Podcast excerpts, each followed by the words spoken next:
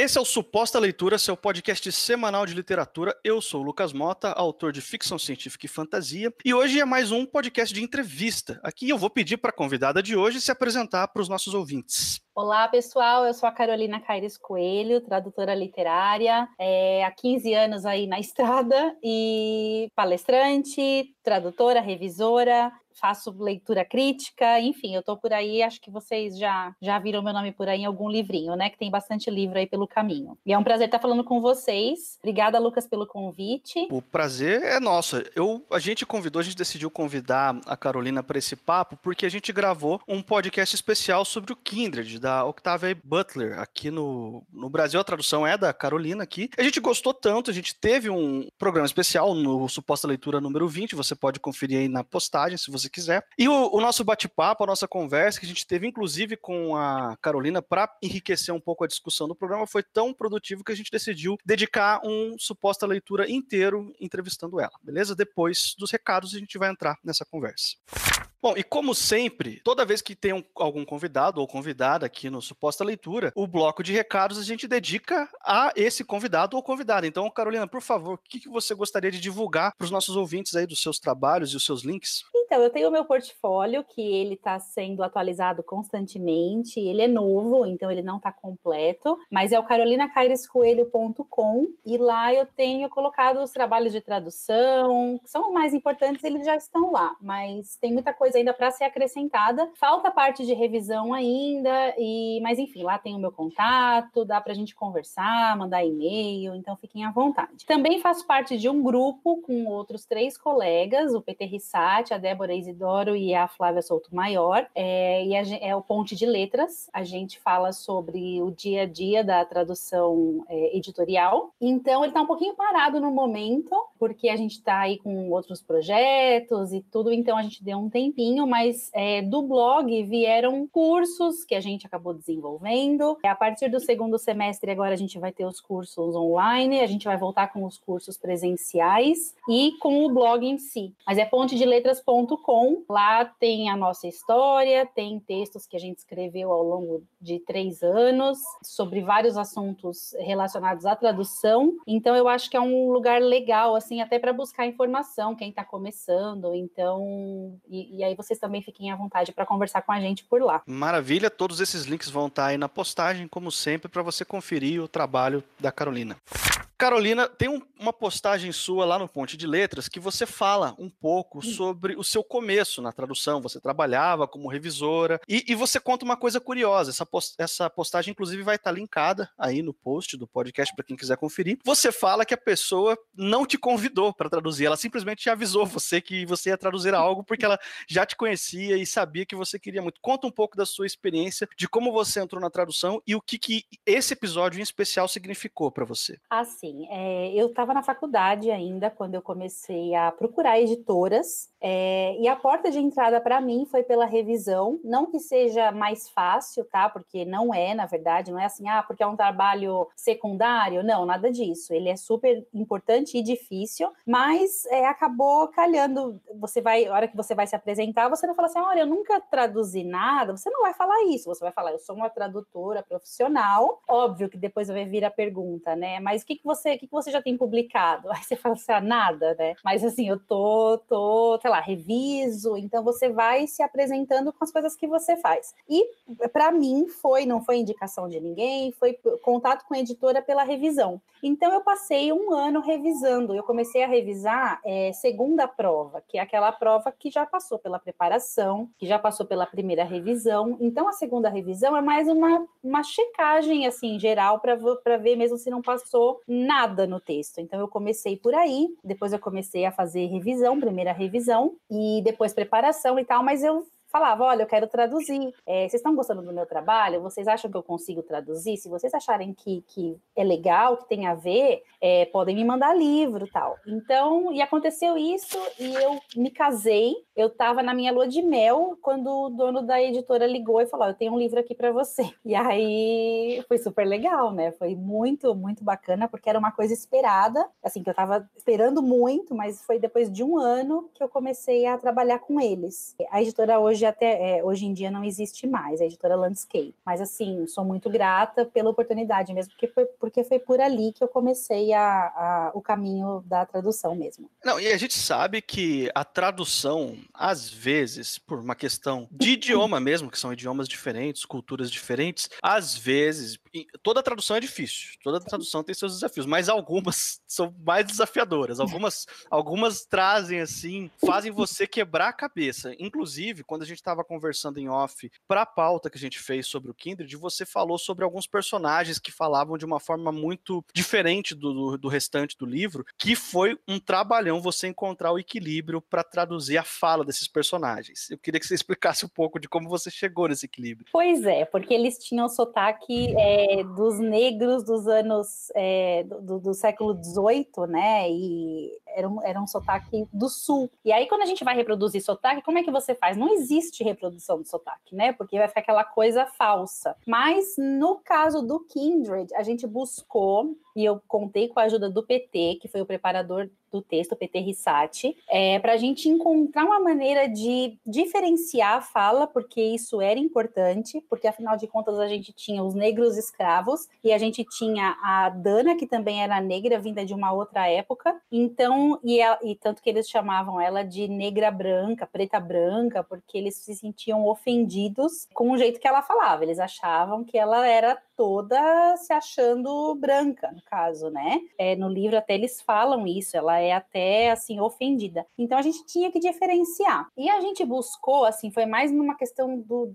de buscar no imaginário popular ali o que a gente vê, os poucos registros históricos que a gente tem de como falavam os escravos. Então a gente foi lapidando, o PT me deu sugestões muito legais na questão do senhor fazer, que era mais tirar o R do final do, dos verbos e deixar leve, porém diferente, né, com essa alteração. Tanto que depois falaram que ah, sotaque caipira, porque é difícil você reproduzir sotaque, né? Você não tem como fazer isso. E as pessoas acabam achando, ah, porque é um sotaque do, do interior, caipira, e não exatamente. Mas eu contei muito com a ajuda do PT para isso mesmo, e a gente acabou relendo o texto, aí eu comecei a ler, reler os, os diálogos em voz alta, para ver se aquilo ficava natural, onde que a gente podia mudar mais, né, dar uma, uma para ver se as palavras podiam ficar mais juntas. É, então foi, foi um trabalhinho legal fazer isso. O, o Kindred não tinha grandes dificuldades, porque a Otávia ela consegue escrever de uma maneira muito complexa, mas com a linguagem muito simples. Mas esse foi o único desafio, assim, que, que até exigiu um certo tempo para a gente conseguir lapidar tudo isso. E teve algum tipo, algum livro ou algum trecho em especial de algum livro que quando você bateu o olho, você hum. levou um susto, assim, meu Deus, eu sei que eu vou ter um problema para traduzir isso aqui. Então, acontece, por exemplo, nos livros da Sophie Kinsella, que é o, o Chick Lit, né, que são, tem as piadinhas, então é um livro cheio de piadinhas, de trocadilhos. E às vezes você vê um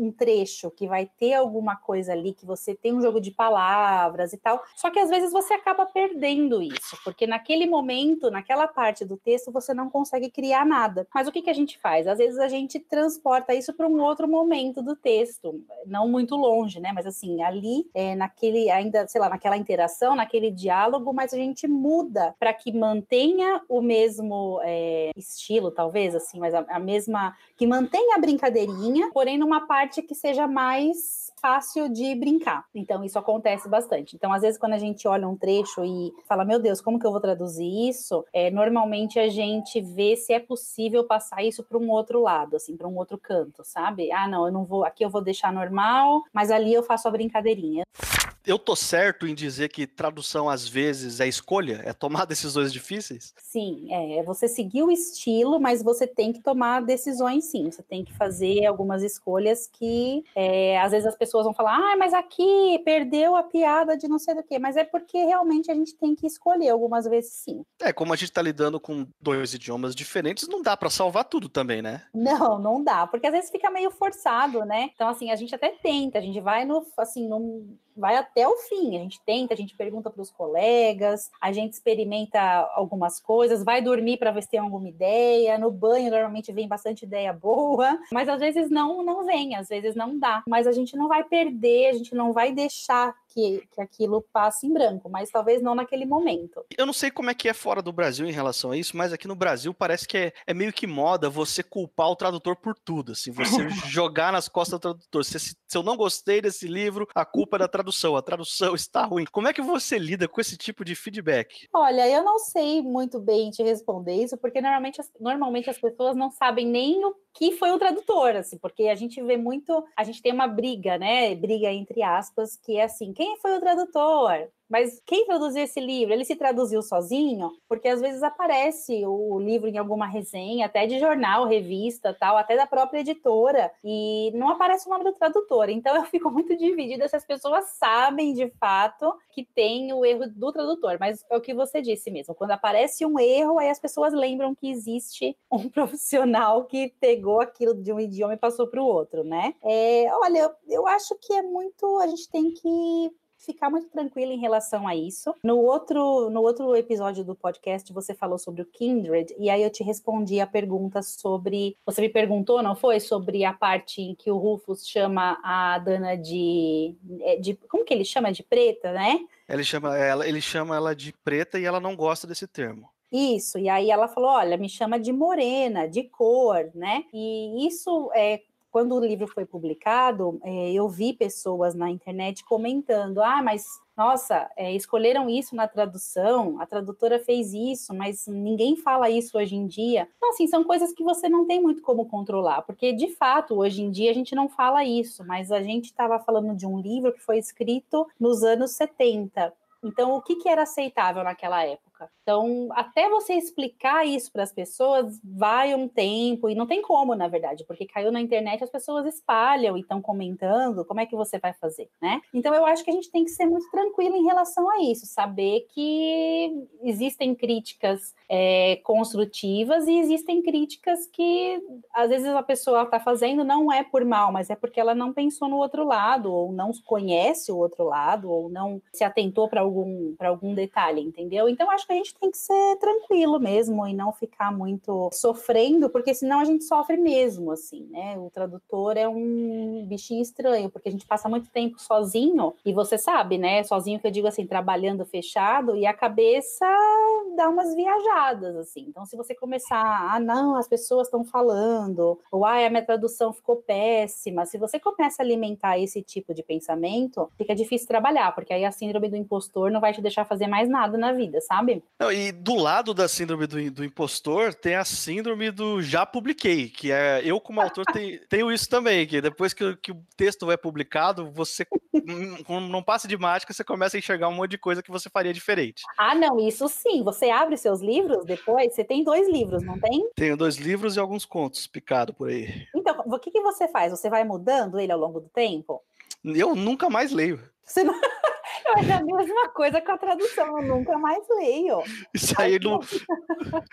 Porque você não é a mesma pessoa que escreveu aquele livro, você já é uma outra pessoa, você já é um novo Lucas. E assim funciona com a tradução, apesar de não, não ser uma. de eu não ter criado uma coisa original, de eu simplesmente ter traduzido o que alguém criou, é, mas sempre vai ter isso de assim, ah, eu devia, sei lá, devia ter escolhido um outro adjetivo. Ah, por que eu fiz essa construção? Por que eu não fiz daquele jeito? Então a gente fica com isso. Se, se a gente alimentar alimentar esse tipo de. Se a gente mantiver esse tipo de hábito e alimentar essa vozinha sabotadora, fica difícil trabalhar, né? Acho que a gente também, depois que traduz, a gente procura não olhar. Porque, até porque, né, Lucas, o nosso texto ele vai ser mexido, né? A gente entrega um texto para a editora e, como eu te falei no começo, vai passar pelo preparador, vai passar pelo revisor, depois os revisores, né? Depois o editor ele vai olhar para ver se aquilo faz sentido ou não. Então o texto que você manda para a editora acaba não sendo é, 100% seu. Sei lá, eu sei de gente que fica olhando o livro e falando, deixa eu ver o que eles mudaram no meu texto. Só que hum, eu acho que é muito sofrimento, sabe, para a gente. Também precisa de ter um precisa ter um tempo que a gente normalmente e felizmente não tem. Bom, a gente, a gente conversou em off sobre isso, mas eu, eu acho que vale a pena repetir aqui agora dentro da gravação. E essa história de, de ter medo de traduzir o Exorcista? Eu dei muita risada na que você perguntou, porque é, é um fato, é um fato, né? Eu comecei, quando eu comecei a traduzir O Exorcista, eu procurei o, o filme que eu já tinha assistido, mas eu falei, ah, eu vou acompanhando as cenas aqui só até, até para ajudar, né? Para ver se, se o livro tá igual ao filme, óbvio que existem diferenças, mas até que o Exorcista ele foi bem, bem fiel, assim, ao, ao filme, né? Foi bem fiel ao livro. Então, eu fui assistindo até para formar uma imagem ali na minha cabeça. E eu trabalho de costas para a porta do, do, do, escritório, então o tempo todo eu ficava olhando meio para a porta, assim, porque vai te dando uma atenção, né? Afinal de contas, não é um romance, né? Uma história de amor, é uma história meio tenebrosa. Então, não vou dizer que eu tive medo, mas não sei nem o que te dizer. Foi um receiozinho, talvez, não sei, alguma coisa assim.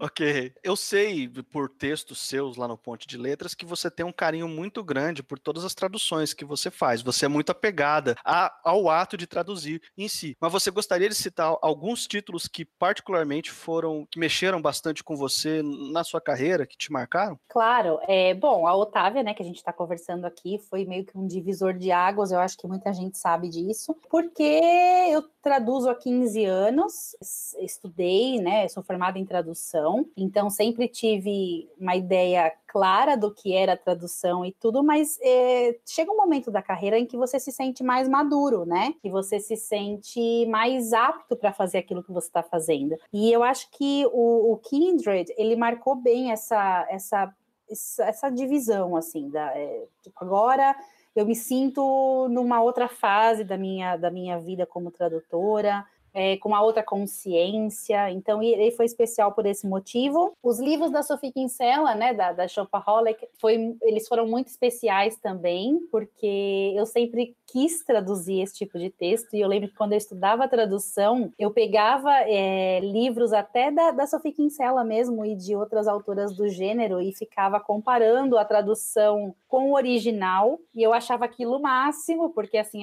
os trocadilhos, as piadinhas, eu gosto desse texto mais, mais leve e espontâneo, né? Essa coisa mais engraçadinha. Então, eles também são especiais. O próprio já, o Exorcista, né? Que a gente já comentou aqui. E, no, assim, um dos mais recentes foi o Sweeney Todd, que eu fiz para a editora Wish, que foi um livro que, apesar de ser bem macabrozinho, assim, ele veio no momento que eu precisava realmente mergulhar no trabalho. Foi logo depois do falecimento da minha mãe. E bateu muito legal com as meninas da editora Wish, assim. A gente entrou em... Eu entrei em contato com elas e logo deu tudo muito certo. Parecia que era um trabalho que estava só esperando mesmo o, contato para acontecer. Então ele foi um companheiro ali numa fase meio difícil, por mais que ele não seja um companheiro muito agradável, porque ele é estranho, né? A história toda dele é meio esquisita, mas foi um texto assim que me puxou para cima no momento que eu precisava, né? Então eu tenho um carinho especial também por ele. Agradeço e eu espero que, que tenha saído tudo legal aí para a gente conseguir publicar, tá bom? Não, foi ótimo e a gente agradece também. Então, esse foi o Suposta Leitura de hoje, essa conversa aqui com a Carolina Caires Coelho. Carolina, muito obrigado pela sua participação, por compartilhar um pouco da sua experiência, da sua carreira de tradutora. Você que está ouvindo a gente, se você ainda não assina nosso feed, procura a gente no agregador da sua preferência, seja ele qual for, nós estamos em todos. Você pode procurar por Suposta Leitura também no Spotify, a gente está disponível lá. É de graça, você escuta toda semana um podcast sobre literatura, não precisa pagar nada por isso. Eu sou o Lucas Mota, você vai me encontrar no Twitter e no Instagram, no arroba mrlucasmota. Também estou no Twitter e no Instagram com arroba crccoelho. Esse foi o Suposta Leitura e até semana que vem.